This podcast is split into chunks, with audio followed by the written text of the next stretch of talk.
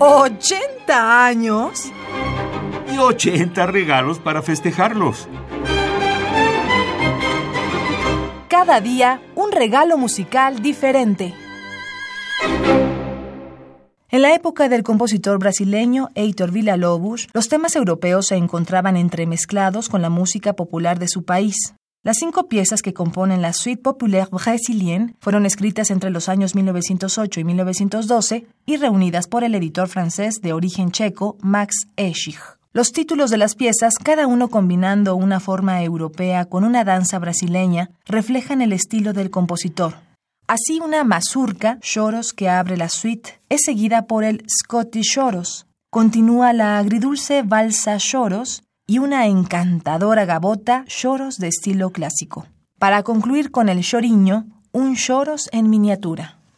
Vamos a escuchar enseguida del compositor brasileño Heitor Villa-Lobos, nacido en 1887 y fallecido en 1959, la Suite Populaire Brésilienne de 1908-1912. Tercer, cuarto y quinto movimientos, Balsa Lloros, Gabota Lloros y Choriño.